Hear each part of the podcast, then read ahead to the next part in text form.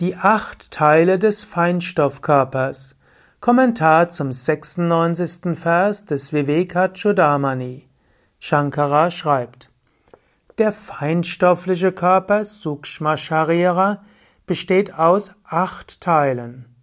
Fünf Handlungsorgane, Karma Indriyas, wie Sprache, Sprechen und so weiter.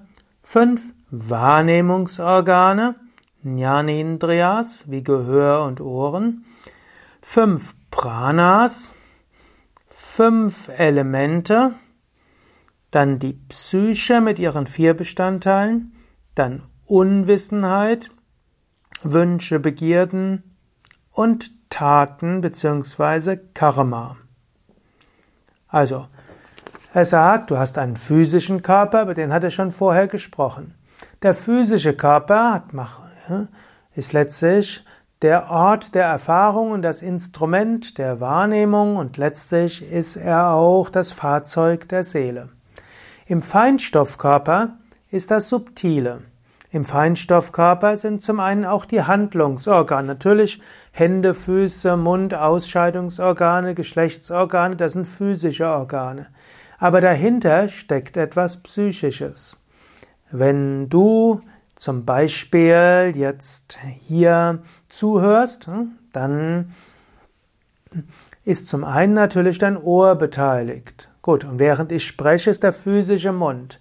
Aber es ist nicht der physische Mund, sondern letztlich die Motivation zu sprechen. Aus der Psyche heraus kommen diese fünf Handlungsneigungen. Und aus der Psyche heraus kommen auch die fünf Fähigkeiten, etwas wahrzunehmen. Daher in der Psyche bzw. im Feinstoffkörper sind die fünf Handlungsorgane und die fünf Wahrnehmungsorgane. Das ist wichtig, dass du das verstehst. Du, als Analogie kannst du sehen, angenommen du bist im Traumzustand. Im Traumzustand hast du jetzt, liegt der physische Körper darum. Trotzdem, du hörst, riechst, siehst, schmeckst, fühlst etwas, du gehst ähm, durch die Gegend, du bewegst Dinge. Deine Psyche hat diese fünf Wahrnehmungen. Auch im Traumzustand nimmst du nichts anderes wahr als alles in fünf Kategorien. Auch im Traumzustand tust du nichts anderes als dich bewegen, Dinge verändern, kommunizieren. Hm, eventuell hast du sexuelle Fantasien, vielleicht bist du kreativ und irgendwie scheidest du etwas aus. Deshalb in der Psyche sind die fünf Kategorien des Handelns. Das sind die Karmendriyas. In der Psyche sind die fünf Kategorien der Wahrnehmung, die Jnanendriyas. In der physischen Welt hast du dazu den Körper. Aber du kannst auch ohne den Körper dir ein, eine Welt schaffen, wo du die du in fünf Kategorien wahrnimmst und wo du in fünf Kategorien handelst. All das sind die Indriyas. Und dann gibt es die fünf Pranas, über die er vorher gesprochen hatte. Also, hm, Pranavayu, Apanavayu, Udanavayu, Samanavayu und Vyanavayu.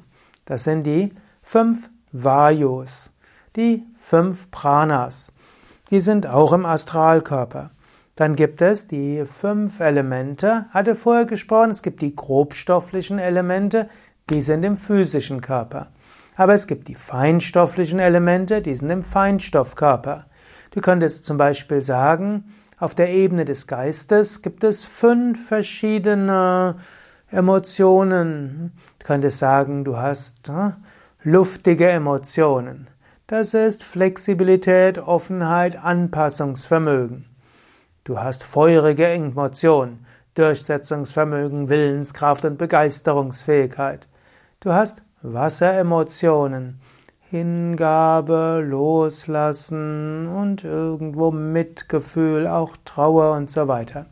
Und du hast erdige Emotionen, wie man könnte sagen, unter anderem Depressivität, aber auch Beständigkeit, Ruhe, Ausdauer, gesunden Menschenverstand. Und du hast Äther, Emotionen und Gedanken wie Ausdehnung und Weite. Das ist das Äther-Element hier.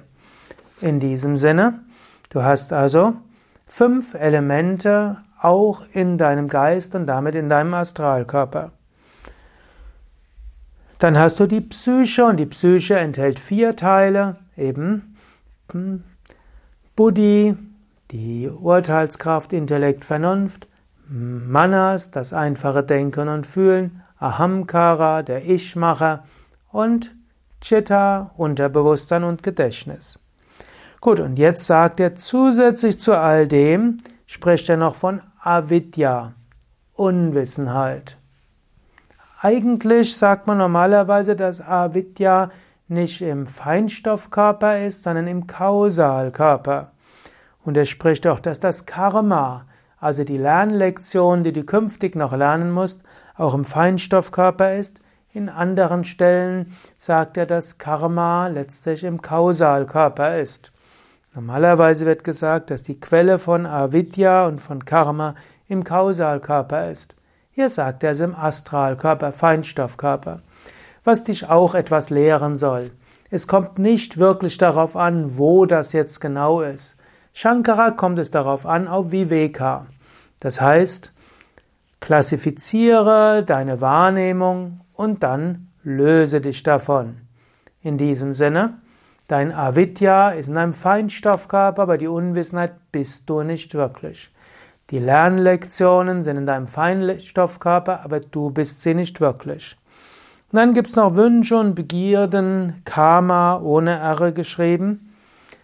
Diesen, normalerweise würde man sagen, die gehören sowieso zum Unterbewusstsein dazu. Hier fasst er sie noch zusätzlich auf.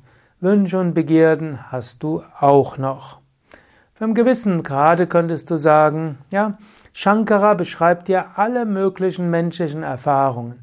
Du nimmst Dinge wahr, du willst etwas handeln, du hast verschiedene Prana-Energieerfahrungen. Deine Wahrnehmungen Energieerfahrungen und dein Denken und Fühlen könnte man in fünf Elemente einteilen.